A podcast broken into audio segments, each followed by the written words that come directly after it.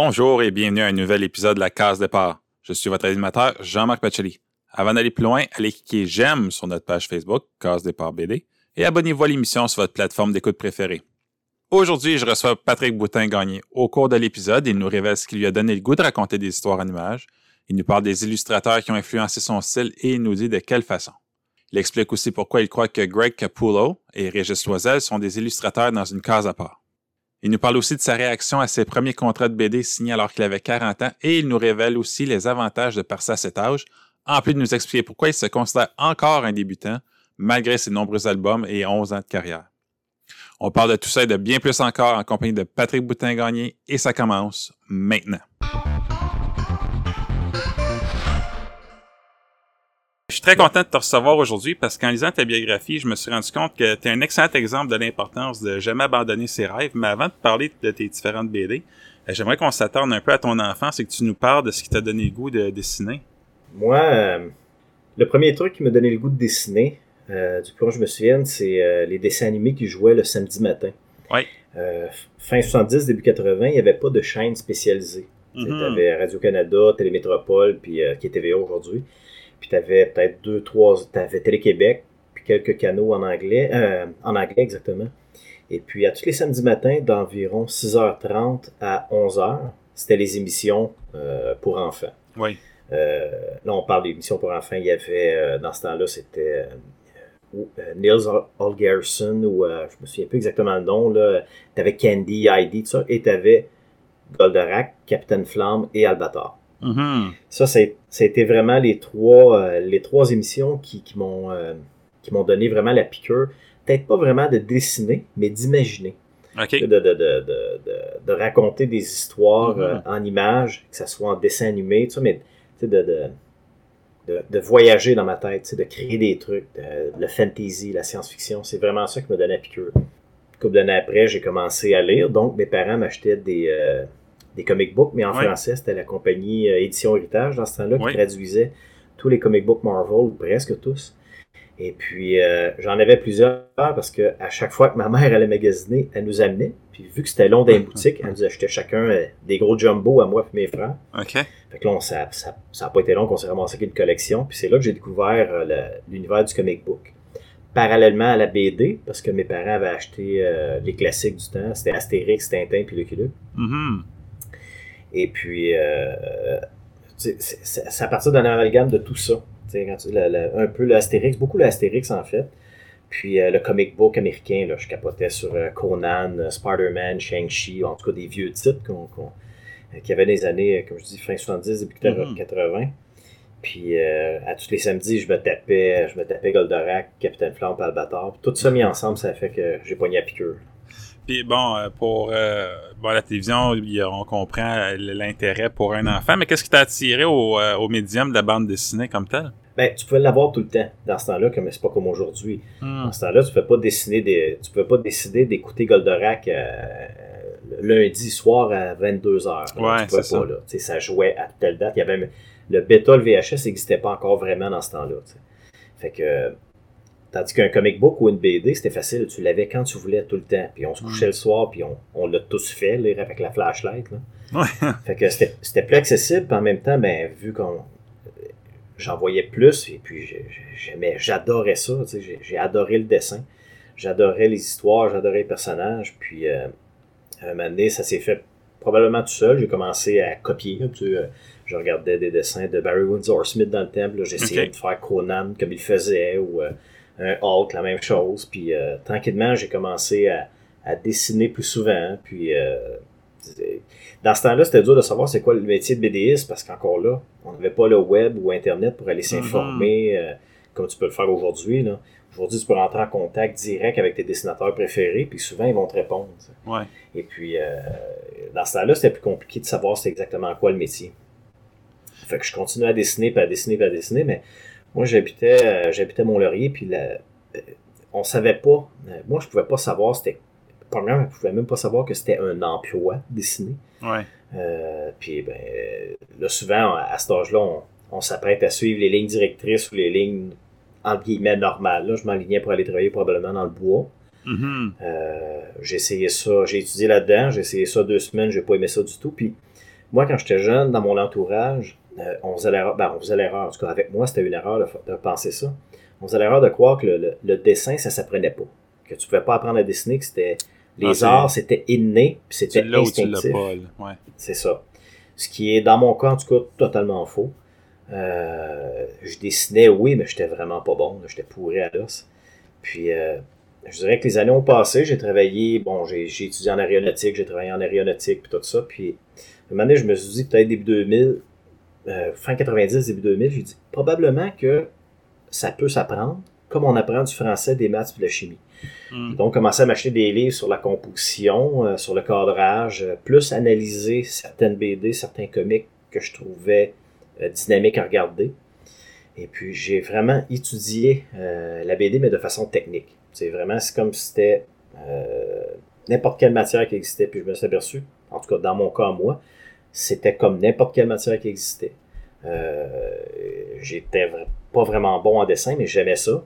Puis euh, je l'ai appris, puis je suis devenu, bon, au fil des années, quand, tranquillement, un peu meilleur, jusqu'au point où là, le, monde d'édition était peut-être intéressé à me signer. Mm-hmm.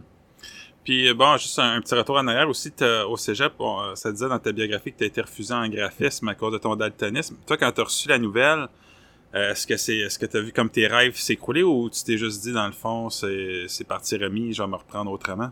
Ben, les rêves, c'est un peu c'était un peu vague dans ce temps-là parce que je me disais, je savais pas c'était quoi le métier. Moi, j'allais là pour apprendre à dessiner mieux, puis pour voir qu'est-ce qu'il pouvait avoir comme perspective d'emploi. Mm-hmm. Euh, quand on m'a refusé, euh, ben, j'ai trouvé ça, bon, j'ai trouvé ça plate, mais bon, j'étais ado, là, j'avais d'autres trucs à, d'autres trucs à explorer à cet âge-là.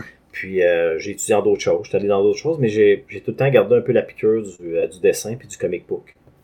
j'ai continué à en consommer, à acheter des comics, puis à acheter des comics. Mm-hmm. Et puis, euh, j'avais peut-être 22 ans quand je suis déménagé euh, dans la région de Montréal, à Saint-Jérôme, où là, j'ai découvert euh, ce qu'on n'avait pas à Mont-Laurier, mais un magasin de comics, un comic book shop. Ouais, ouais, ouais. Fait que là, j'étais, je capotais, là, je pouvais avoir les titres que je voulais, puis ça. Fait que là, j'ai commencé à acheter plus, puis là, de ce fait, étudier plus le dessin. Et puis, ben, c'est ça. Tranquillement, de fil en aiguille, en m'approchant de, de, Montréal, dans ce temps-là, Internet n'était pas encore vraiment populaire. Mm-hmm. Euh, ben, le, des magasins de comics, ça m'a fait découvrir des titres que j'avais jamais vus, que je connaissais pas, d'autres dessinateurs, d'autres trucs. Puis euh, c'est là que j'ai appris, en regardant ça, que être BDiste, euh, tu peux être daltonien à 100%. ça, tant mieux si tu fais tes couleurs, mais ça n'empêche pas pantoute de faire de la BD. Là. Non, c'est ça. Puis bon, tu, cites beaucoup les comic books. Est-ce que c'est, qui du côté américain qui, qui t'ont influencé dans ton style? Quand j'étais plus jeune, je tripais beaucoup. J'adorais Barry Windsor Smith. Ouais, que tu copiais. Ouais. certains diront que ce que je fais, ça ressemble pas du tout, et c'est vrai. Mais côté mise en scène, des fois, oui, ça ressemble. Il y a des trucs que je, me rappelle puis que je regarde encore. J'ai beaucoup de j'ai beaucoup de comics de, de, vieux Conan puis de vieux trucs de Windsor Smith. Euh, des trucs qui m'ont beaucoup influencé, ça, surtout ce côté mise en scène, parce que mon dessin il est pas, il est pas réaliste comme celui de Windsor Smith. Mm-hmm. Et puis après ça, euh, euh, dans les années 90, c'était beaucoup les. Euh, Image a commencé en 92-93, si je me souviens bien. Puis là, tu avais des dessinateurs qui étaient comme un peu nouveau genre, peut-être un peu plus dynamique, sans enlever à ce qu'il y avait avant. Mais c'est un genre de dessin qu'on n'avait pas vu. Donc, euh, j'ai rafraîchi mon bassin de, de, de, de, référence avec. Dans ce temps-là, il y avait Tom McFarlane, puis des gens qui faisaient un genre de comique qu'on n'avait jamais vu. Ouais. Et puis après, ça, 2000 jusqu'à aujourd'hui dans le comic book, j'ai découvert encore d'autres dessinateurs. Je dirais que Mike Mignola m'a beaucoup influencé euh, pour certaines poses, certains trucs de, trucs de mise en scène, tout ça. Euh, il y a Greg Capullo, Greg Capullo qui, euh, qui a fait récemment du, du Batman chez DC, qui, qui, est à mon sens le, le Régis Loisel des États-Unis. Il, peut dessiner la scène qu'il veut, de où il veut, et ça, ça, ça sort bien. C'est pas, pas, pas, mm-hmm. tout le monde qui peut le faire. Euh, il y, a un dessinateur que j'adorais, que peut-être mon dessin ressemble le plus, c'est Carlos Miglia, qui est malheureusement décédé en 2008. Euh, C'était un Argentin. Euh, lui m'a beaucoup influencé pour le, des, fois ma ligne carrée, des, des traits plus durs, des lignes plus droites, là, des personnages plus carrés. Mm-hmm. Et puis, mais au fil du temps, j'en découvre des nouveaux. Là, de, récemment, j'en découvre des nouveaux dessinateurs qui sont vraiment hot, côté mise en scène, perspective, etc. Et puis, on n'arrête pas d'apprendre. On apprend tout le temps. Tu as mentionné euh, Greg Capullo, puis tu as mentionné que tu le mettais dans, le même bateau que Régis Loisel comme étant deux artistes qui peuvent euh, s'attaquer pas mal à n'importe quel simple, ça va bien sortir. Pour toi, c'est quoi qui fait que ces deux-là, ils sortent du lot? Écoute, visuellement, tu regardes, ça fonctionne. Puis j'avais déjà travaillé un peu avec Loisel dans son studio, il m'avait montré une coupe de trucs, puis pour le moment, en tout cas, je suis incapable de faire ce qu'il fait. Je suis pas capable d'illustrer une scène euh, de, l'angle que je veux, puis de l'avoir du premier coup, ou presque, comme lui il fait. Puis ça se voit dans le dessin. Ça, tu, regardes la mise en page, la mise en scène, c'est dynamique, ça fonctionne bien, puis c'est des angles de vue euh, différents, puis tout ça. Puis t'as pas de. En tout cas, s'il y a des faiblesses, il n'y en a pas énormément. Puis Greg Capullo, je trouve que dans le côté américain, euh, c'est la même chose. Il peut être dynamique du point de vue qu'il veut, il dessine le personnage comme il, peu importe l'angle de caméra, puis ça fonctionne tout le temps. comme moi, dans mon dessin, je vais dessiner, mettons, des, euh, des personnages, mais des fois, je vais regarder des, des éléments de, mes décors. la ligne n'est pas pareille parce que je maîtrise pas aussi bien que les mm. personnages. Donc, il y a une petite différence. un dessinateur, quand c'est, à mon avis, à moi, un dessinateur, quand il en arrive au point où la ligne qu'il fait le représente bien, peu importe ce qu'il dessine, ben, il atteint vraiment le, minimum requis pour dire qu'il est, bon. Puis dans ta bio, tu dis que tu as attendu, euh, il a fallu que tu attendes jusqu'à 40 ans avec les choses débloquent pour toi en bande dessinée. Puis pendant ces années-là, on t'a parlé que tu t'es perfectionné, que tu as appris. Euh, mais est-ce que tu soumettais des projets? C'est quoi qui, qui, se passait? Ben, je soumettais pas des projets. J'avais aucune idée de ce que le marché euh, européen pouvait être. Moi, dans ma tête, si je faisais la B2 un jour, c'était aux États-Unis. Hmm. C'est par la force des choses que je suis en France. Euh, ben, que je fais du franco-belge, en fait. Là. Ouais. J'ai pas vraiment présenté des trucs. On m'avait on m'a approché des fois par amis interposés pour faire un peu de design ici et là, mais tu sais, c'était des des trucs des fois de une semaine ou deux de contrat. Je faisais ça le mm. soir, puis après ça, pouvait être huit mois sans avoir de contrat. Oups, un petit contrat ici, des trucs vraiment sporadiques, puis pas vraiment payants. Mais j'apprenais quand même. J'apprenais quand même une coupe de trucs. Là. Mais je me disais en même temps, je veux pas, euh, je veux pas te donner mon dessin. je veux dire, si quelqu'un m'offrait 20$ euh, la page, comme j'ai souvent eu des offres comme ça, je peux, je peux pas dire ouais à ça. Je peux, je me disais, non, ben, je vais apprendre à mieux dessiner, puis quand ça va valoir la peine d'être de, payé euh, un salaire plus raisonnable, ben, je dis là, là, là, là j'irai sur le marché. Mais j'avais eu des offres souvent pour, à, des, prix que c'est impossible de survivre avec ça. Puis mon but, c'était pas juste de dessiner. Mon but, c'était de vivre du dessin. Oui, c'est ça. je voulais améliorer mon dessin, mais en même temps, c'était dans le but de vouloir en vivre. Depuis les, Ça fait 11 ans que je suis dans le métier, que je fais ça à mm-hmm. temps plein. Et puis, euh, la, quand on me demande euh, ce qui me fait le plus triper de mon travail, il y a plein de trucs. Mais ce qui me fait le plus triper le moment, c'est que je suis payé pour apprendre à dessiner. Puis ça, c'est ça, ça c'est, pour moi, c'est comme le, le, summum de ce que je pouvais, ce que je pouvais atteindre. Puis bon, comme tu dis, ça fait 11 ans que tu es dans, dans, le domaine. Donc, c'est en 2010 que tu as signé ton contrat chez Clina Québec pour réaliser les planches de la bête du lac. Comment tu t'es senti quand finalement ce moment-là est arrivé, qu'on t'offrait plus que 20 par page pour euh, faire quelque chose? Au début, c'était bizarre parce que j'ai signé La Bête du Lac, puis quelques semaines après, j'ai signé Brogan chez Soleil. Oui. Fait que là, j'avais deux contrats de BD, mais je travaillais encore. Je travaillais dans une imprimerie ici à Mirabel. Ah. puis euh, je, travaillais pas dans le domaine des arts. J'étais en charge de l'expédition-réception. OK. Puis c'était pour le Journal de Montréal. Puis là, ça s'est réglé. sais, ça faisait des années que ça, qu'il y avait des lockouts, des grèves, là, tout ça. Mm-hmm. Ça se réglait finalement. Puis je me ramassais avec, euh, avec des postes un peu bizarres, avec deux jeunes enfants. Écoute, j'étais j'étais presque obligé de quitter ce job-là. Puis en même temps, j'avais deux contrats de BD. Il y en a qui diraient Ah, oh, ben, t'avais juste à quitter ton emploi pour aller faire de la BD. Mais là, j'ai jamais. Un, j'ai jamais été travailleur autonome, parce qu'être BDiste, dans mon cas, c'est être travailleur autonome.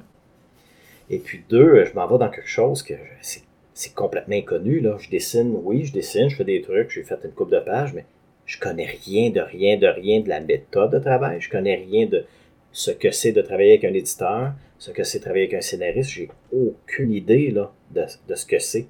Ça, ça m'a fait peur un peu. En plus, mm. j'avais deux jeunes enfants.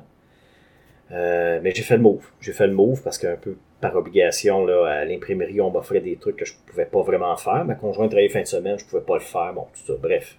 Fait que j'ai quitté là-bas, puis euh, j'ai starté sur euh, la baie du lac. Puis après ça, quand j'ai terminé, j'ai fait Brogan. deux semaines avant la fin de Brogan, j'avais absolument rien. J'avais rien de, de, de, de signé. Ou... Ouais. Fait que je commençais déjà à regarder pour des formations ici et là pour retourner sur le marché du travail, entre guillemets, normal. Mhm. Et puis, euh, Soleil m'a contacté pour voir si je voulais faire une geste. Et puis Ok, là, ouais. euh, fait que là, j'ai fait une geste, puis après ça, ben, j'ai fait euh, un autre bête du lac, après ça, un autre geste, après ça, euh, j'ai fait beaucoup de storyboard aux États-Unis. J'ai fait du design un peu, des trucs en- pour Ubisoft. J'ai retourné en BD. Moi, je préfère faire la BD comme telle. là. Et puis, euh, storyboard BD, fait que c'est ça. En 11 ans, j'ai pas, euh, j'ai pas eu grand congé. Non, c'est ça, on va, on va revenir euh, à tous ces projets-là, mais avant de signer pour la Bête du Lac, tu avais participé au concours euh, Contes et légendes de, de Cléna Québec en 2008 avec euh, l'histoire Gédéon et la Bête du Lac, qui était scénarisée par François Lapierre. C'est comment tu en es venu à participer à ce concours-là? Moi, j'étais avec François, ça fait depuis peut-être 2002-2003. Et puis, euh, on est à peu près dans la même situation. Lui, il vivait déjà de son art euh, à ce temps-là. Moi, non. Mais je veux dire, on avait chacun euh, deux enfants en bas âge. On vivait à peu près... On avait à peu près le même background familial. Euh, je veux dire, de- dans notre enfance, on avait à peu près le même background euh, familial avec nos familles immédiates, nos enfants, nos, nos conjointes et tout et tout. On avait des, des atomes crochus, puis on s'adonnait bien. Qu'il m'avait approché avec Gédéon en- par rapport au concours chez Hachette. Puis il m'avait convaincu de participer. Et puis euh, on a participé, le CIPAGE, on a été sélectionné, puis euh, finalement on, a, euh, on est arrivé deuxième pour le concours. Donc on a Mhm. été publié. Puis euh, M. Glénat en France, euh, pas détesté le, le concept. Et puis c'est de là que c'est parti. Ils ont contacté Glénat Québec pour, euh, pour voir si on était disponible pour faire un, genre de suite. OK. Puis bon, toujours avec François Pierre, justement, tu as fait euh, le tome 1, le tome 2, le tome 3. Donc, mais c'est à partir de quand vous saviez que ça allait continuer? Tantôt, tu as mentionné que tu as fait la, la Bête du Lac, tome 1, après tu as fait Progun, puis après, c'était comme un peu le vide. Euh, donc, tu savais pas tout de suite que ça allait avoir de suite, cette histoire-là? Non, c'est pas ça, c'est les ventes. C'est tout Ok. le temps les ventes qui décident. Puis, euh, on n'avait pas encore de nouvelles de Glénat Québec. Puis là, la geste est arrivée, j'ai embarqué sa geste. Et puis là, euh, après ça, ils ont décidé de relancer un peu la baie du lac en France en changeant le nom, puis en refaisant la première couverture. Euh, ils, ont, ils ont appelé ça le Mangeur d'âme. Puis c'était Hmm. sous Vent d'Ouest, qui est encore une des, euh, une des, des secteurs éditoriaux de Glénat. Oui. Et puis à partir de là, c'était pour 1, 2 et 3 tomes. OK. Puis quand tu t'es assis pour le premier tome, tu as, mentionné, bon, c'est ta première expérience. Est-ce que tu as, ressenti de la pression, vu que justement, tu n'avais aucune idée là, de comment tout ça fonctionnait? Oui, j'avais une pression qui était de, de, de vouloir faire un bon travail. Mhm. Fait que là, j'avais le stress de vouloir faire un bon travail. Euh, j'avais le stress de wow, là, je suis dans une nouvelle job, faut que ça fonctionne, faut que je, roule quand même assez vite parce que Ouais. ben là, j'avais deux jeunes enfants, j'avais les autos, j'avais la maison à payer. Tu sais, on est deux- bon, on est deux. Euh, ma conjointe fait quand même un, un bon salaire, elle est infirmière, fait- Ok. mais il fallait quand même que fallait que fallait que je sois payé euh, décemment, tu sais. Puis Mhm. pour être payé décemment en BD, ben soit que tu vends euh, 200 000 albums par année, ce qui n'est pas mon cas, ou soit que tu travailles vite. OK. Fait que là, c'est de trouver le juste milieu entre travailler le plus rapidement possible en ayant le meilleur produit possible. Mhm. Et puis euh, ça, c'est, ça a été stressant au début. Et puis, euh, mais tranquillement, on dirait que ça, ça, ça, ça s'est fait tout seul. Ça s'est fait tout seul parce que euh, pour travailler beaucoup, ça, la chance que j'avais de, de- de commencer à 40 ans puis d'avoir fait des jobs euh, normales avant, normal à guillemets, là, on s'entend, euh, c'est que j'étais habitué de faire euh, tout le temps minimum 8 heures par jour, puis c'était presque tout le temps du temps supplémentaire qu'on faisait. Fait que j'étais habitué Ok. de me lever tôt, puis de finir de travailler Puis de tard. rouler toute la... Ouais. Bon, puis de rouler toute la journée. Fait moi, mon, euh, mon horaire de travail elle, elle varie d'année en année, mais en général, je commence à peu près, euh, des fois 4h30, 5h, puis je finis à 4h30, Oh, wow. 5h. OK. Puis comment tu t'es préparé pour, pour dessiner cette histoire-là? Euh, Est-ce que tu as étudié euh, les, les villages d'antan? C'est c'est comment que tu t'es pris pour euh, aborder ce, ce récit-là? Aujourd'hui, je suis mieux, je me référence plus que je, tu sais, je, quoi, je me promène sur le web, puis je, je regarde beaucoup de références, je regarde des films, ça. Dans ce temps-là, ce que j'ai fait, je l'avoue, j'ai ouvert une coupe de, BD puis de comics qui étaient du fantasy ou qui ressemblaient Ok. un peu à ça. Ouais. Puis, euh, sans dire copier, mais j'ai j'ai pris un peu des idées ici et là pour faire travailler surtout sur les décors.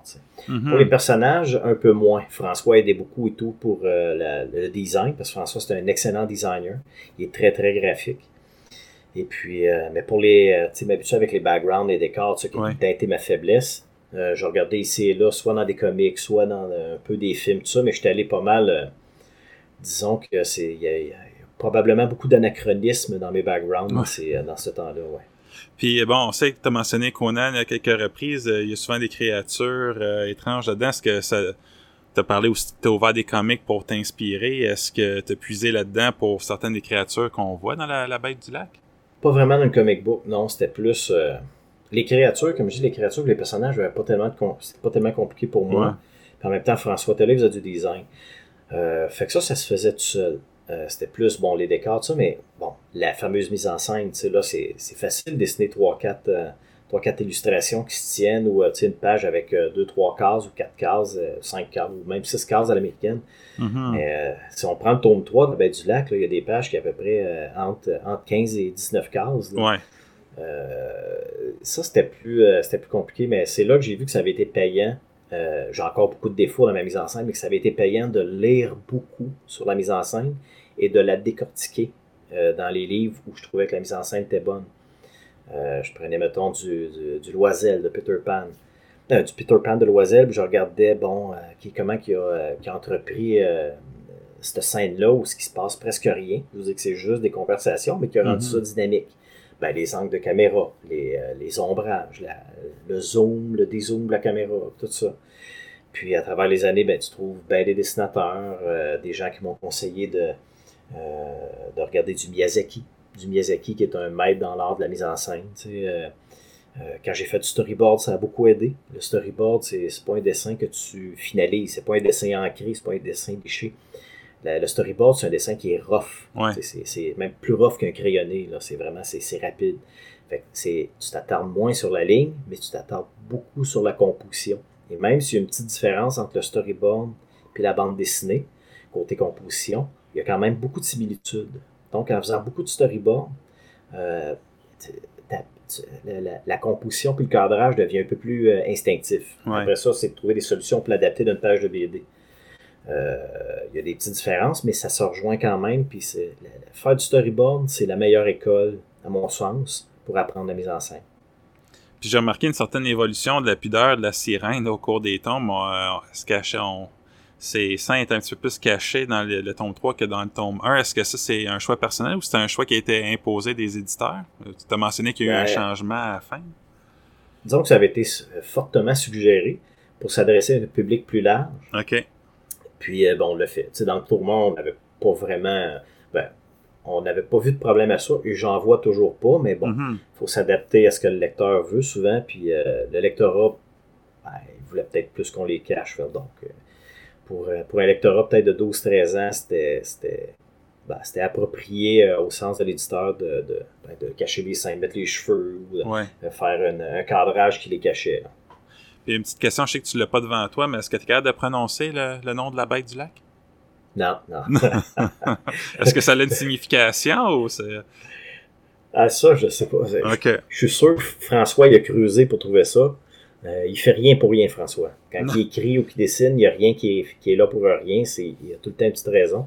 Il faudrait que je lui demande. J'aurais dû lui demander. Si j'avais su, j'irais demander avant. Je me serais pratiqué pendant 20 minutes pour le dire. Ouais, c'est bon.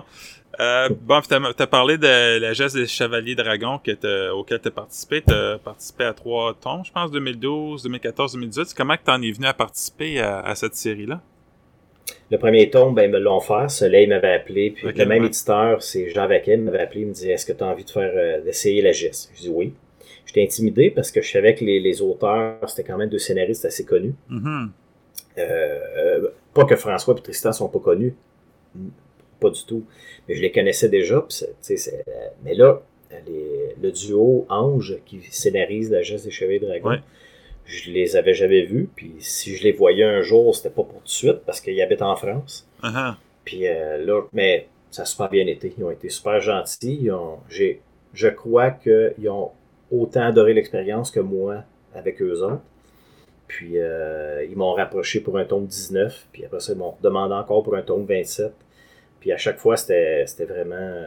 J'adore travailler avec Anne et Gérard. Là, ça va super bien travailler avec eux autres.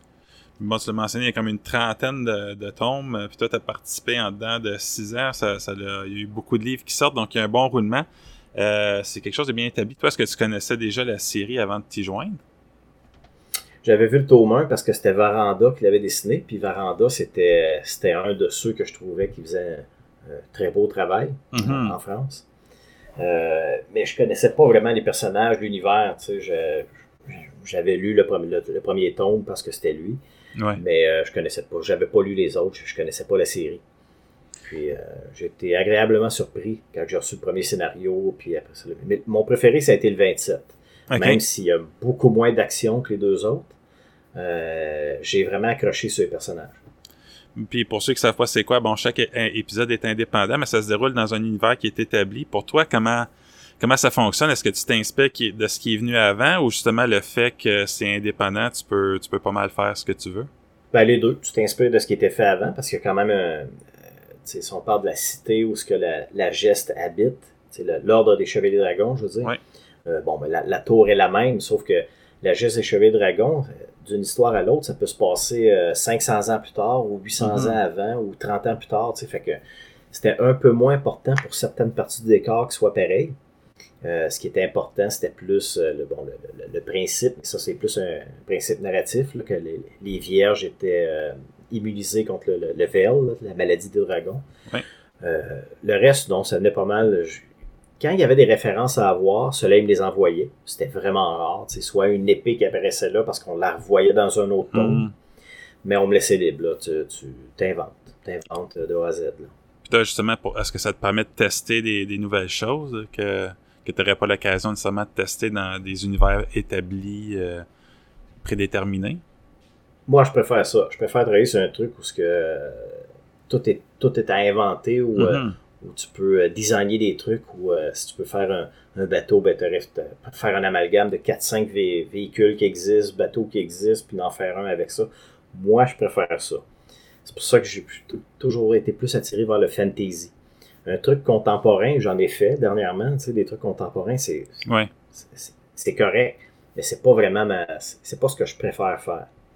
Euh, si j'avais à faire un science-fiction entre un Star Trek où pas mal tout est, est bien droit, puis euh, il y a plein de références à la réalité, puis tout ça, ou à ce qu'on peut imaginer de la réalité plus tard, puis un Star Wars que tout est tout croche et rien peut fonctionner vraiment, je Mhm. préfère le Star Wars parce que c'est du fantasy, mais avec, euh, qui, qui, avec, avec du laser.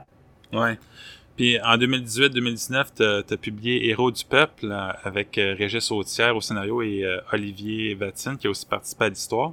J'ai remarqué dans les remerciements que tu remercies les auteurs pour leur patience envers toi, puis que c'était tout un honneur pour un débutant de travailler avec des auteurs aguerris. Là, je veux pas remettre en, en doute que Régis Autière et Olivier Vatine sont deux auteurs aguerris, mais je me demande pourquoi tu te considères encore un débutant, parce qu'en 2018, tu avais déjà, parce que tu, on l'a mentionné, tu as fait plusieurs albums en, peu de temps, tu avais beaucoup d'albums à ton actif, est-ce que tu te considérais encore un, un débutant rendu là?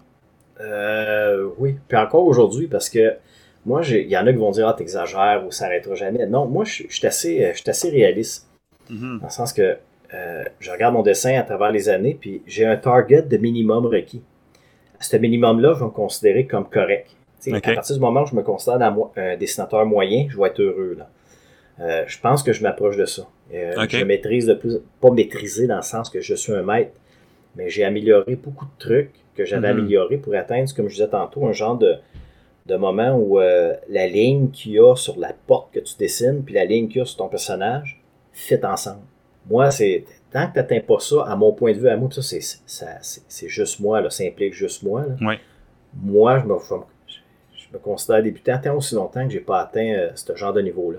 Puis j'ai des yeux pour voir, puis je suis capable de m'analyser sans, euh, sans voir euh, de façon négative. Je, je regarde jamais Mhm. de façon positive ou négative, je regarde des choses de façon réaliste. Je regarde mes trucs, je regarde ce qui se fait ailleurs, je regarde, j'analyse, puis je, je suis capable de, de, de, de savoir où me situer là-dedans. Mhm. Euh, je pense que je m'approche quand même pas mal de, de, de, de ce que j'appelle un dessinateur moyen. Puis à partir du moment où je vais être un dessinateur moyen, à mon point de vue à moi, là, toujours, là, Ouais. Euh, je vais avoir atteint un niveau que je vais être très, très, très content. Très, très, très heureux. Puis peu importe notre expérience, travailler avec deux auteurs comme ça, ça, ça peut juste nous aider à nous améliorer. Toi, qu'est-ce que tu as retiré de ta collaboration avec eux? Avec Vatine, j'ai retiré. Ben, Va- Vatine, ça faisait longtemps que je le suivais, j'adorais son dessin. Puis, euh, il, m'a beaucoup aidé pour euh, bon, euh, le, le, noir et blanc, tu sais, savoir mettre des ombrages, des trucs comme ça, tu sais, puis la mise en scène aussi, la perspective, des trucs de perspective que, que j'avais pas encore réalisé, tu sais, pas, pas la perspective bête et méchante technique avec la ligne d'horizon et les points de fuite, mm-hmm. les trucs plus, tu sais, se fier plus à l'œil. des choses que Régis Loisel m'avait expliqué plusieurs années avant, Olivier Vatine mais a réexpliqué de façon différente un peu, puis tranquillement, ça commençait à faire du sens dans ma tête, puis ça commençait à aller mieux. Euh, je pense qu'à partir du, de la série suivante que j'ai faite, Trolley, Terrain Soulé, je pense que je commençais, euh, surtout au, côté, euh, au niveau des décors, surtout à partir du tome 2, je pense que là, ça commençait à atteindre un niveau que je, que, je trouvais moins, moins mauvais, mm-hmm. un peu meilleur. Puis c'est grâce à ça. Puis même chose Régis Sautière, des fois, j'étais un peu je savais pas trop comment illustrer tel truc ou tel truc, puis ben, il m'expliquait plus, ah, ben, peut-être que ça vaudrait la peine de faire ça d'une telle façon parce que, mais tu sais, un genre de truc que j'avais jamais appris comme tel, peu importe les bouquins que j'avais lus, là. Fait que, puis il avait travaillé avec tellement de dessinateurs que des fois, c'est simple pour eux autres de cibler euh, plus ton problème à réaliser telle ou telle ou telle illustration. Mm-hmm. c'est moins compliqué pour eux autres, des fois, de, de t'aider rapidement à prendre la bonne direction. Puis un côté super-héros à Héros du Peuple, tu as aussi travaillé sur les storyboards de, la série animée Ultimate Spider-Man. On sait que tu as été influencé par plusieurs illustrateurs américains. Euh, tu as mentionné tantôt que toi, tu, visais les, le marché américain aussi pour faire ta carrière. Est-ce que c'est encore quelque chose qui est dans ta ligne de mire? Est-ce que tu vas tenter ta chance euh, éventuellement? Euh, j'aimerais ça. J'avais eu des occasions, mais j'avais toujours des contrats en même temps. OK il y avait euh, Top Cow qui m'avait contacté un moment donné, Marks ah Industry pour faire des trucs. Euh, mais là, j'étais sur, je me souviens, j'étais sur une geste. Puis, euh, dans mon travail, ce que j'essaie de faire, c'est de tout le temps avoir trois mois d'avance. C'est deux, trois mois d'avance. C'est-à-dire, maintenant, mhm. quand je termine le contrat, à la dernière page, il faut que ça fasse à peu près deux ou trois mois que j'ai un autre contrat signé. pour tout le temps, tout le temps travailler. Parce que moi, quand je termine, ça je le dis tout le temps à chaque personne avec qui je travaille, quand je termine le vendredi un livre, faut que le lundi suivant, j'en commence un autre. OK. Euh, puis, euh, moi, c'est ce qui me fait le plus vibrer. ça n'arrête pas. Plus que je vais travailler, plus que je vais dessiner, plus que je vais l'apprendre vite, et plus je vais atteindre le fameux plateau que je parlais tout à l'heure. Mm-hmm. Euh, puis, en même temps, ben, je veux pas. je suis travailleur autonome, j'ai pas le droit à l'assurance emploi comme tel. j'ai pas, j'ai pas une perspective de fonds de pension tellement énorme. Fait théoriquement, moi, je je vais travailler jusqu'à temps que ma main soit plus capable de, de pas shaker. C'est ça. Fait que, euh, non, j'essaie le plus possible. Puis en même temps, c'est peut-être un autre désavantage que euh, d'avoir commencé à 40 ans. Souvent, j'entends, c'est correct, tout le monde a son point de vue, mais j'entends des fois des, des, des, confrères euh, se plaindre un peu du marché, puis que c'est compliqué, puis c'est pas le fun parce que l'éditeur veut faire des sous, puis il pense rien qu'à faire des sous, il met pas mon, ils me posent dans le derrière, tout ça. Ces gens-là auraient eu intérêt, à travailler dans des usines ou dans des garages dans hmm. leur vie. Moi, des fois, ça arrive, c'est sûr que je vais arriver sur une page que ça me tente moins de faire, ou je suis un peu fatigué. J'ai juste à repenser à quand je, dévissais un filtre à l'huile en dessous d'un auto, l'hiver, puis que l'eau plein de sel me coulait dans le visage. J'ai juste à penser à ça, puis je me dis, On euh, ferme-toi. Ben, c'est ça, ferme-toi le travail, est facile ta job. Puis c'est pas qu'elle est facile, tu sais, je suis fatigué après une journée de travail parce que c'est épuisant pour la tête. Mais euh, ayant connu quelque chose de moins agréable pour moi, parce qu'il n'y a pas de mm-hmm. honte à, être, à travailler dans un garage, aucunement, mais moi j'aimais moins ça, euh, je l'apprécie solide ce que je fais aujourd'hui. Puis en 2017, tu as illustré euh, la BD de Jacques Cartier qui est bon, basée sur ses voyages. Est-ce que ici on parle d'une œuvre à caractère historique et aussi c'était instructif, donc comment est-ce que tu en es venu à participer au projet, puis est-ce que tu as toujours été un fan d'histoire? Euh, je, ne suis pas un fan d'histoire.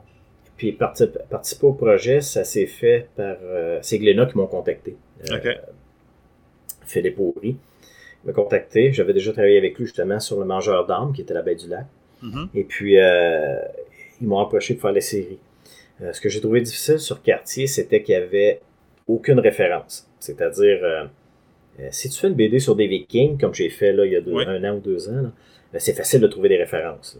Il y a un million de séries qui existent là-dessus, il y a un million de livres qui existent. C'est facile, facile, facile. Mais pour Jacques Cartier, c'est difficile parce que je pouvais même pas prendre des, des je sais pas moi, des, des trucs, euh, le film de Pocahontas, parce que ça se passait 100 ans après. j'avais pas de référence. J'avais des lithographies, des petits dessins vite faits, des peintures qui avaient été faites euh, représentant Jacques Cartier, tout ça, mais il y avait vraiment pas de référence. Fait que j'ai essayé le mieux que je pouvais, puis je suis pas vraiment ferré non plus en, côté background, ça. Fait que j'ai essayé le mieux que je pouvais de, de, créer, que ça ait l'air le plus plausible possible avec le dessin. Ça, j'avais trouvé ça euh, très compliqué.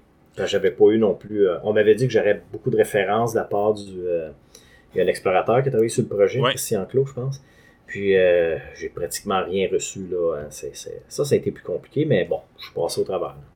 Mais si tu étais laissé à toi-même, est-ce qu'il y avait quand même un, un certain contrôle pour l'exactitude historique? Est-ce qu'il y avait quelqu'un qui s'assurait que ce que tu faisais, c'était. Euh, ça matchait, si on veut, avec euh, la réalité de l'époque? Ou vraiment. Le scénario, oui. Le scénario, je veux dire, il s'arrangeait pour ça parce qu'il y avait certains, entre guillemets, faits historiques à mm-hmm. respecter. Côté visuel, comme je dis, si moi je trouvais pas de référence, euh, ça devait être assez dur pour les autres d'en trouver. Ouais. Euh, j'avais quand même communiqué avec, euh, je pense, le, le là, ça, fait un petit bout de temps, mais avec le, musée Jacques Cartier, j'avais communiqué avec des, des musées, puis j'avais pratiquement eu aucune réponse. Là, fait que ben, j'ai avancé des pages au mieux que je pouvais. Là. J'ai glané ici et là des trucs, euh, j'ai fait une coupe de recherche, mais visuellement, visuellement ça, ça, je pense que ça n'a pas si mal sorti. Mais si on n'avait pas à avoir des caméras à l'époque, ça aurait été bien, on n'avait pas. Ouais, c'est à Instagram à l'époque, ça aurait été pratique. Euh, j'ai remarqué que tu glisses des petits détails dans tes dessins. Par exemple, dans la BD, tu as mentionné euh, Terence Trolley tantôt. Tu as mis un panneau d'autoroute qui parle de la sortie 1970, qui est ton année de naissance.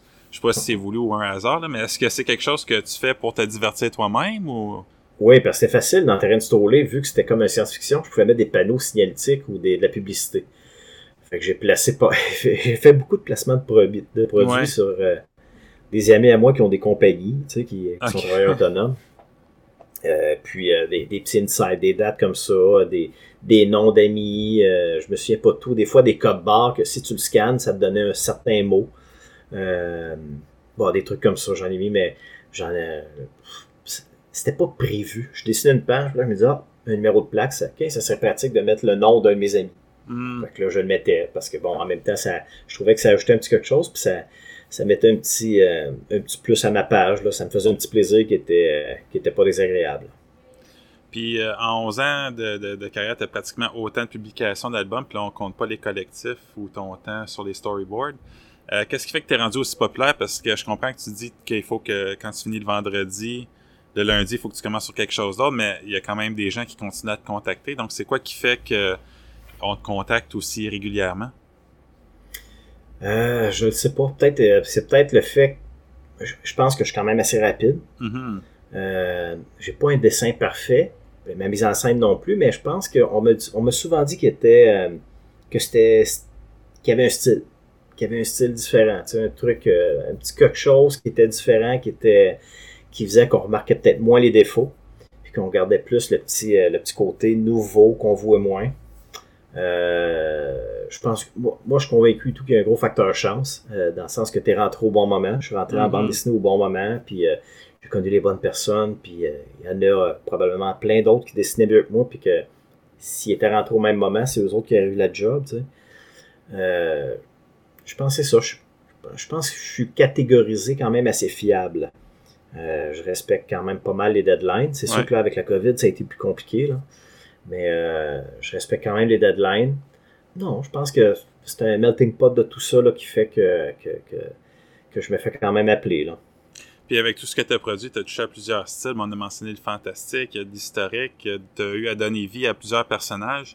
C'est quoi ton approche quand, quand tu t'assois puis tu dois justement créer euh, ces personnages-là? Est-ce que tu essaies de comprendre leur psychologie? Est-ce que tu te fies à ce que l'auteur te donne comme détail? C'est d'où que ça devient leur apparence euh, physique?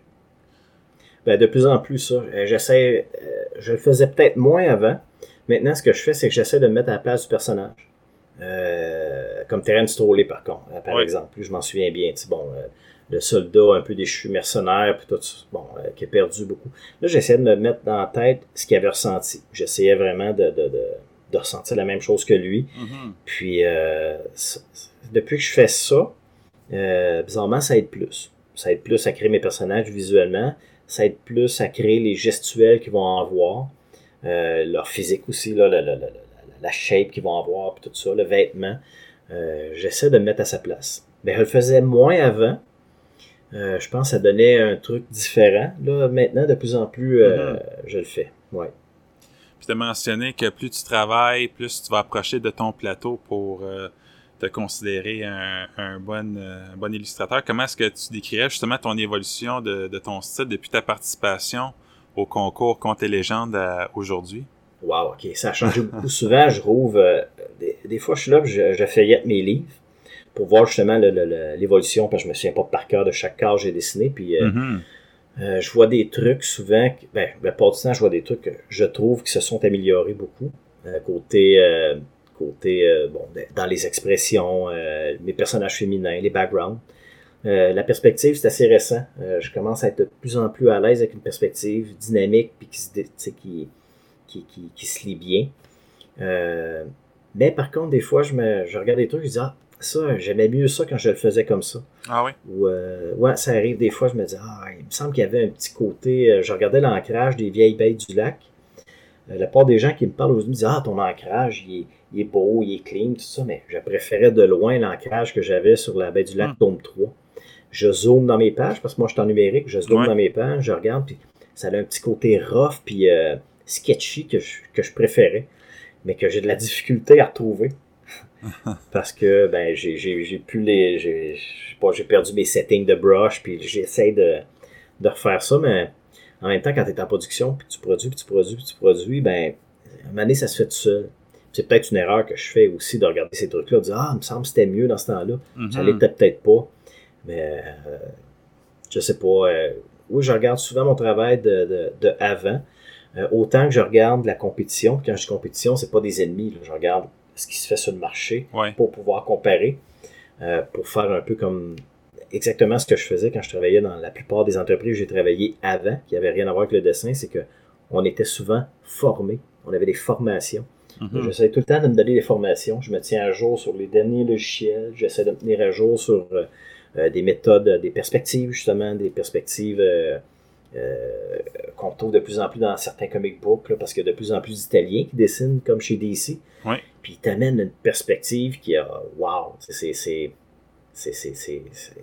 dynamique, c'est quelque chose. Fait que j'étudie, j'étudie tout le temps ça pour essayer de m'améliorer le plus possible. Puis euh, l'entrevue tire à sa fin pour les deux dernières questions. Euh, je demande tout le temps les mêmes. Est-ce que, selon toi, il y a des œuvres que, que tu as lues que nos auditeurs doivent absolument découvrir? Ben toutes les miennes. non, euh, ah, tout absolument découvrir. Moi, je je suis pas vraiment une référence pour, euh, euh, je crois, pour euh, dire ce qui est bon ou pas bon. C'est rare que je vais aller voir. euh, je vais donner un exemple. Si je vais voir un film, la part du monde te demande est-ce que c'était bon? Je réponds jamais. Je dis j'ai aimé ça. OK. Je suis pas capable de dire ce qui est bon ou pas bon. Je suis pas capable d'analyser à ce niveau-là. Dans certaines choses, oui. Certains dessins, des fois, je peux, tout ça. Mais euh, je dirais, moi, les trucs qui m'ont fait le plus triper, à part les, vieux, les vieux trucs que je lisais quand j'étais plus jeune, mais probablement que j'ai adoré parce que j'étais jeune, puis bon, euh, j'ai essayé de garder en tête. Je dirais récemment, ce que j'ai lu, c'est pas mal ce que Capullo fait. Greg Oui. Capullo. Euh, c'est, sa mise en scène, son dessin, ça, c'est, c'est, c'est super. Je trouve que c'est super. Euh, le dernier Raven, Raven, Raven de Mathieu Laufré, qui est sorti, encore une histoire de pirate, mais là, c'est lui qui scénarise. Mhm. Visuellement, je trouve ça très beau. Euh, J'avouerai que je, je lis pas non plus à tonnes diversifiées. Je suis certains artistes. Sean Murphy aux États-Unis. Tout ce que Ouais. Sean Gordon Murphy fait, c'est vraiment beau. Puis euh, ça tardait à regarder les, les, les nouveaux dessinateurs italiens. Je pense surtout que c'est des Italiens. Là. Il y a Felipe Andrade, t'as euh, Dan Mora qui fait du Batman. Euh, on dirait qu'il y a comme un, un genre de nouvelle école euh, de dessin qu'on voit chez Image, Boom Studio, DC Comics, un peu moins chez Marvel. Euh, des nouveaux dessinateurs qui arrivent avec un, un genre de, de truc nouveau genre, puis ça me, je me trompe probablement, mais c'est à peu près le même feeling que j'avais des années 90 quand les dessinateurs de Mm. Image, ils sont comme émancipés, puis qui ont commencé, qui ont parti un nouveau truc qu'on n'avait jamais vu. Ouais. Euh, là, je regarde ces dessinateurs-là, je dis, waouh, tu sais, c'est, je trouve que c'est un amalgame, euh, super bon amalgame que j'adore entre euh, du franco, ben, du européen puis du américain. Tu sais, tu regardes ça, puis on dirait que c'est un amalgame des deux, puis je trouve que ça fonctionne solide, là. Puis euh, finalement, ce serait, je sais que tu te considères encore comme un, un débutant, mais quels seraient les conseils que tu donnerais aux illustrateurs pour qu'ils poussent leur style encore plus loin? Ben, commencer à 40 ans pour avoir pour apprécier le travail. Non, je te dirais de, de, de regarder ce qu'il fait. Euh, moi, je ne pas manga, mais je regarde des mangas. Je regarde tout le temps ce qu'il fait. Puis ça, c'est Loisel qui m'avait donné ça comme conseil. Quand tu regardes une image ou peu importe ce que tu vois, ça peut être un panneau publicitaire. Quand quelque chose accroche ton œil, au début, pose-toi même pas la question pourquoi. Prends-la en note, soit prends une photo. Aujourd'hui, c'est simple avec un téléphone. Prends, Prends-la, puis étudie-le. Essaye de voir ce qui fait que tu aimes ça. De l'analyser, de le décortiquer. Puis en faisant ça, tu vas probablement avoir de meilleurs outils pour le réaliser toi-même. C'est pas vraiment de copier, c'est de comprendre une technique pour après ça pouvoir l'adapter à ta méthode de travail. Ça serait pas mal le, le, ah, c'est dessiner tout le temps, puis euh, jamais arrêter, euh, aller faire du modèle vivant, tous ces trucs de base-là, tu sais, que, que tout le monde trouve partout, mais je dirais décortiquer ce qui capte ton œil, puis euh, pas avoir d'idées préconçues. Tu sais, si t'aimes pas le, le, le, je sais pas moi, le, t'es un, es un mordu de franco-belge, mais t'aimes pas le comic book, ben, regarde-en pareil. Regarde ce qui se fait. C'est sûr que tu vas pogner quelque chose à un moment donné qui va pogner ton œil, puis qui va t'inspirer quelque chose, puis analyse-le. Euh, je pense que c'est la meilleure façon de mener de se bâtir un style, de se mm. bâtir une technique de travail qui va être efficace. C'est déjà tout pour aujourd'hui. J'aimerais remercier Patrick Boutin-Gagné d'être venu nous parler. Si vous voulez en savoir plus sur lui, vous trouverez tous les liens nécessaires dans la description de l'épisode. Merci à vous d'avoir été là. Ciao!